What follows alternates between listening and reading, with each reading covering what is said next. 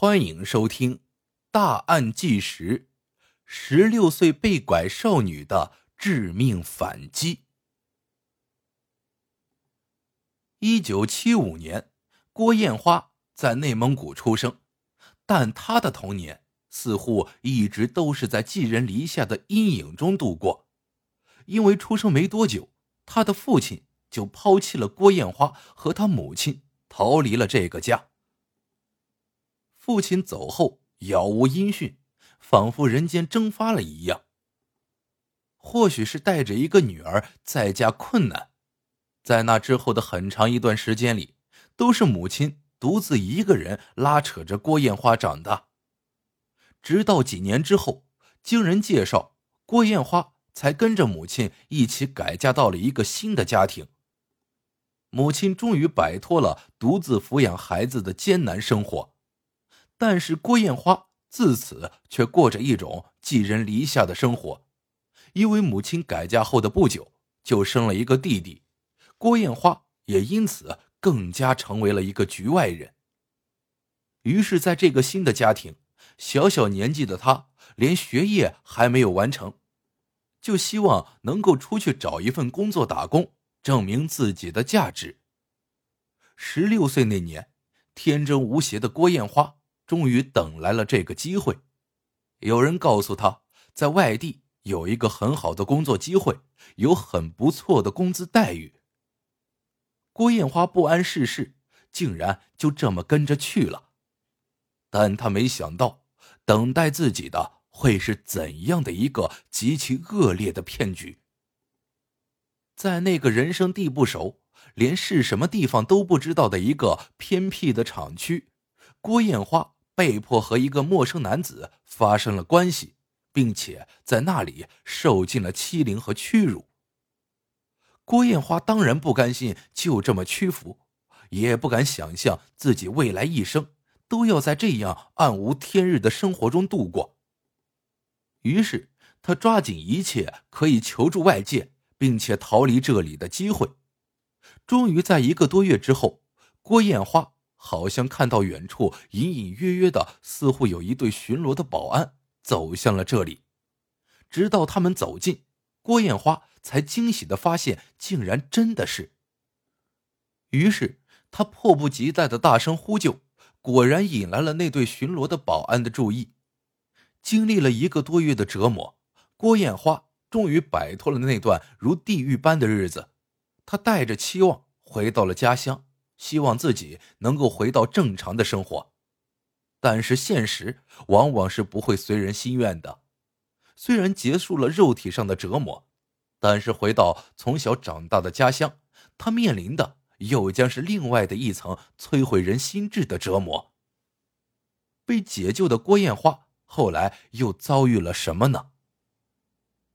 一九九一年，郭艳花被拐后，经历了一段非人般的遭遇。而这段遭遇，在他的家乡却成了一段传得沸沸扬扬的桃色故事，并且其中有着不少村民们的添油加醋。其中最让郭艳花反感的就是她从一个受害人，却在谣传的故事里成了一个罪有应得的坏女孩。那些诸如她不再是一个干净的女孩子，以后嫁不出去了，不是什么好姑娘的语言攻击。让他羞愧难当。原来无比熟悉的家乡，竟然从他被解救回来之后，一切都变得陌生起来。而更让他感到难堪的是，这些风言风语竟然还传到了他的学校里。郭艳花原本希望自己回来后能够重新拾起学业，但周围人怪异的目光、背后窃窃私语的议论，都让他感到如芒刺在背。从乡亲邻居以及同龄人之中感受到了前所未有的凶猛的舆论压力，再也无力背负的他，最终还是无奈的选择了辍学和放弃学业。就在郭艳花对自己的人生彻底失望丧气的时候，他收到了一封信。这封信来自一位叫田林果的人，田林果。就是当初解救郭艳花的那对巡逻的保安之一，在这封信中，田林果表示自。己在解救完他之后，仍然对他念念不忘。每当想起他的非人经历，就感到无比同情。于是，在这封信的背后附上了几十元钱。这封信让郭艳花的内心如久旱逢甘霖。多日以来，承受了不该由他承受的指责和舆论压力之后，这封信于他无疑是最大的慰藉。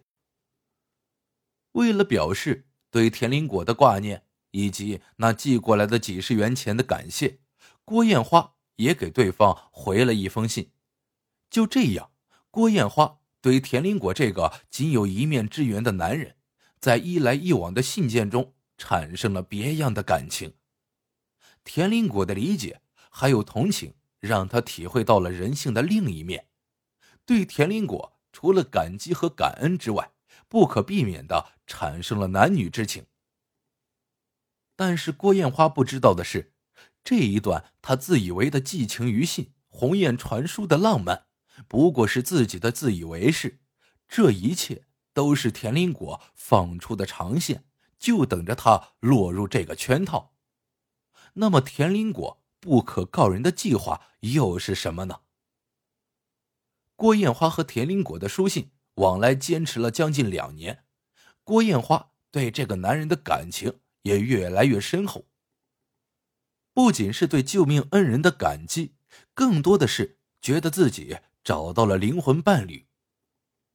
或许田林果也知道自己撒的网是时候收网了，于是。他给郭艳花寄过来了一封信，告诉郭艳花说自己要回乡创业了，希望能够邀请到郭艳花陪他一起回山西老家，并且田林果还向辍学赋闲在家的郭艳花承诺，自己一定会在山西给他找一份工作，还说山西这边的工作再怎么样都会比内蒙那边要好。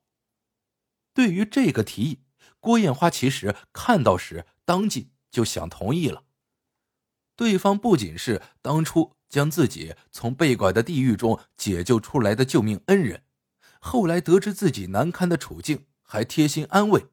郭艳花其实早已心动，但有了上次被拐的教训，再加上在这些信件中，田林果没有一次直接表明过他的心意，他也不知道他们两个现在是什么关系，所以郭艳花。这次选择把信件拿出来和母亲一起商量。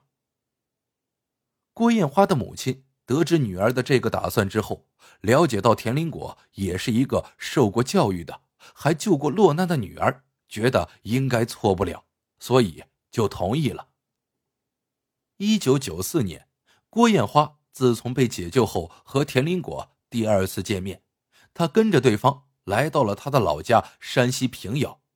但是看到眼前的景象，郭艳花开始怀疑田林果的真实目的了，因为在信件中，田林果将自己的家乡描述的十分繁荣热闹，但是郭艳花到来之后，发现他的老家也是一个偏僻的村落，经济状况更加没有田林果所说的那样富裕。大失所望的郭艳花心中也产生了隐隐的不安。对即将发生的一切感到担忧，并且有着非常强烈的不祥的预感。但是由于人生地不熟，加上郭艳花是孤身一人跟田林果来到了他的家乡，所以他不敢贸然行动，也不知道该怎么逃脱。郭艳花一遍遍自问：这个曾经搭救过自己的恩人，真的会伤害自己吗？但事与愿违，来到平遥之后。郭艳花就被看管了起来，他连和别人的语言交流都成了问题，日常沟通都做不到。就在来到山西平遥的第三天，郭艳花就被迫和田林果洞房。就这样，郭艳花成了田林果事实上的妻子。郭艳花终于意识到，这一切都是大龄还未娶妻的田林果的处心积虑。将他骗来老家结婚的计划，就从当初那一封令他无比感动的信开始。田林果当然也不是什么回乡创业，而是因为被原来的岗位辞退了，丢失了工作的他才被迫回到山西另谋生计。而这次回乡，他决定给家人带去一个礼物，那就是郭艳花这个儿媳。